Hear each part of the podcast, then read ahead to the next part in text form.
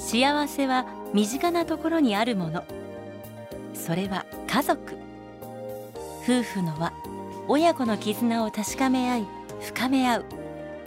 そんな家族円満のヒントをお届けします。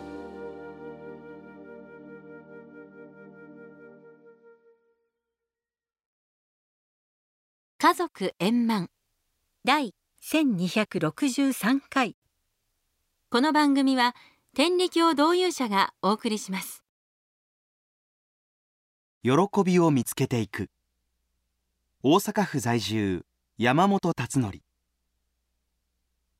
私たちお互いは誰しも日常生活の中で少なからず不満や不足の種を持っています。家族のこと仕事のこと健康のこと人付き合いのことなど。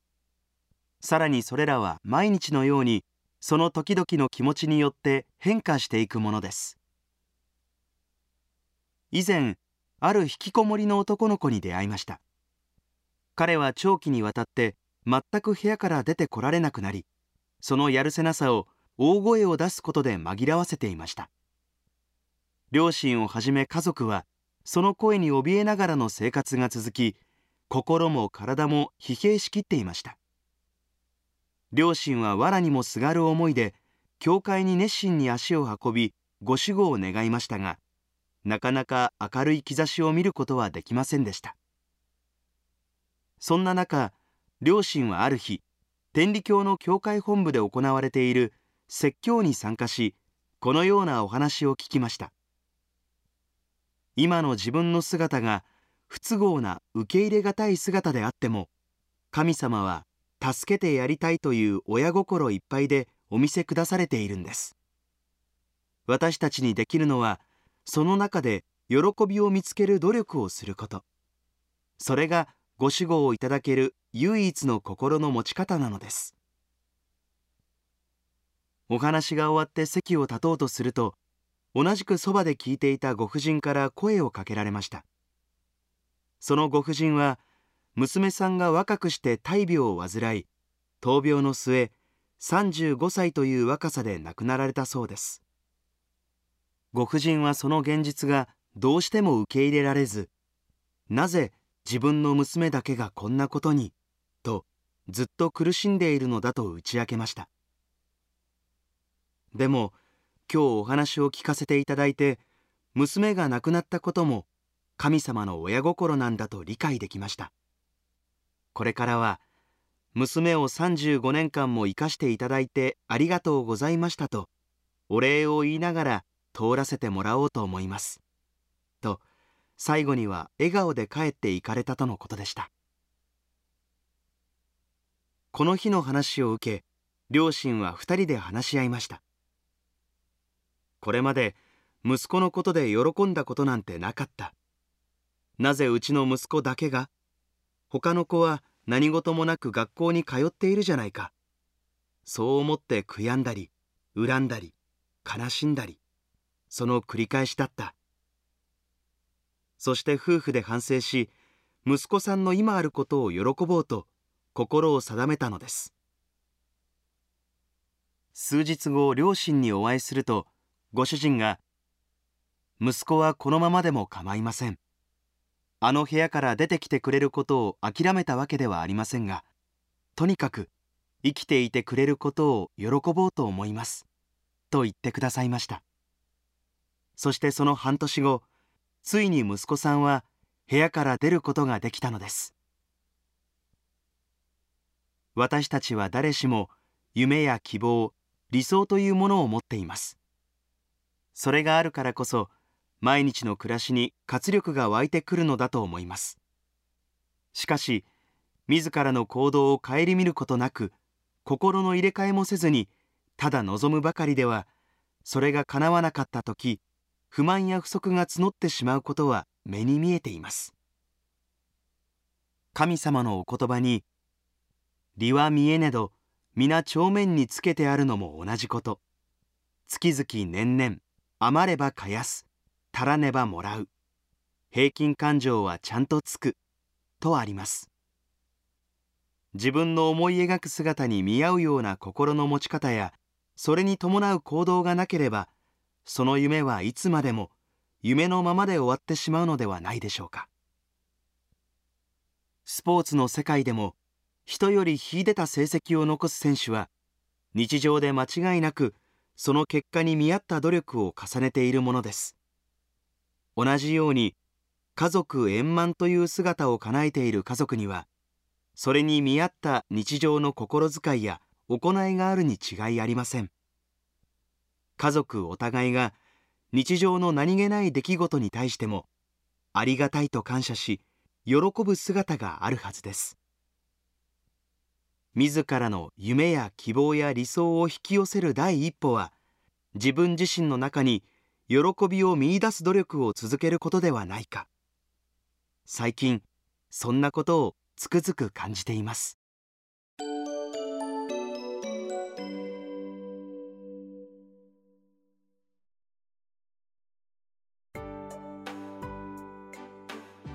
40年にわたり天理よろず相談所病院憩いの家で看護師を務めた平陽子さん。天理教の信仰を持つ看護養牧として常に患者に寄り添いながら理想の看護を求め続けてきました。そんな平さんが医療現場での経験や退職した後の心境を綴ったエッセイ集「胸の奥にこの花ある限り」今日ご紹介するのは「心を尽くすと」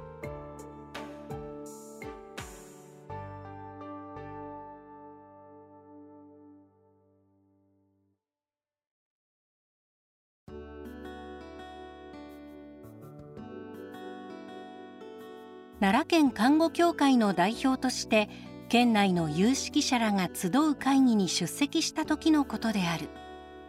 たまたま隣り合わせた女性と名刺を交換した。問われるままに現役の頃は天理よろず相談所病院に40年ほど勤めていました。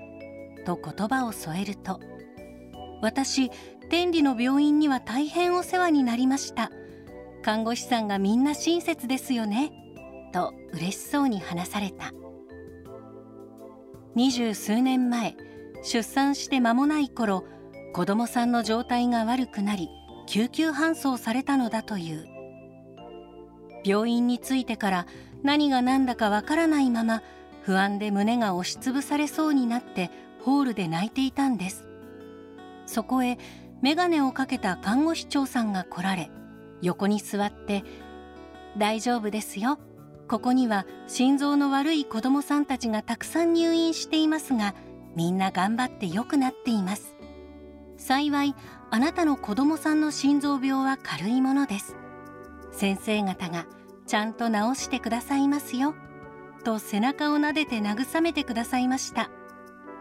真っ暗だった目の前にやっと明かりが見え救われました。あの時のことは今でも忘れていません。その話を聞いてドキッとした。実は私は長い間心臓病の患者さんが入院される病棟で勤務していたのだ。その方の子供さんが入院された年を伺うと私が病棟市長をしていた時期と一致した。その眼鏡の看護師長は多分私です。そう打ち明けるとまあなんという巡り合わせでしょうと驚かれたがすぐに会議が始まり話は中断した。会議終了後も彼女は興奮冷めやらぬ様子だった。恩人を探してもらうテレビ番組を見るたびに私もいつかあの看護師長さんを探してもらってお礼ができたらと思っていました。こんな偶然があるなんて。私もあれから自分も誰かの役に立ちたいと思って頑張ってきたんです。申し訳ないことながらその時のことが全く思い出せなかった。思い出すのは幹事の母親から苦情をいただいたりした辛い場面ばかり。たくさんの患者さんが入院され心臓カテーテル検査や手術を受け緊急あり急変ありの嵐のような毎日。もう少し看護師がいれば十分な看護ができるのにと何度思ったことか。そんな日々の中の出来事だったのだろうがその方がずっと忘れずにいてくださったのに自分が全く覚えていないことに恐ろしさを感じた。けれども憩いの家に来られた方には絶対に喜んで帰っていただこうとの思いでその時々にできる限りのことを自分なりにさせていただいてきたつもりだ。自分では忘れてしまっていても親神様はちゃんと受け取ってくださっていたのだろう。そう思い直してよかったと胸をなで下ろした。日々に心尽くした物種を。神が確かに受け取りている。神が確かに受け取りている。このお歌が自然と心に浮かんだ。時間切迫多重課題が迫り来る臨床現場で今も喘ぎながらより良い看護を追求している後輩たち。大変だろうけれど目の前の患者さんに心を尽くすことを忘れなければきっと大丈夫。帰りのバスで杖をついた高齢の婦人に席を譲った私バスはあまり乗ったことないの。どうやって支払うの？と不安そうにおっしゃる。やがて駅に到着。両替をして支払いを済ませバスを降りるところまで付き添わせていただいた。奥さんありがとう。ありがとう。ほのぼのとした気持ちに胸が満たされた。この出会いに感謝した。親神様幸せをありがとうございます。看護養牧としての病院勤務は卒業しましたがこれからも毎日の出会いを大切に人様に尽くしていきます。爽やかな風が駅舎を吹き抜けた。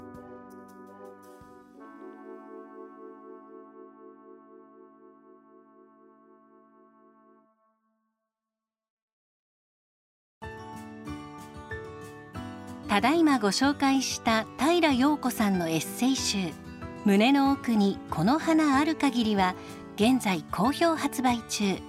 Amazon または同友者ウェブストアでお買い求めください。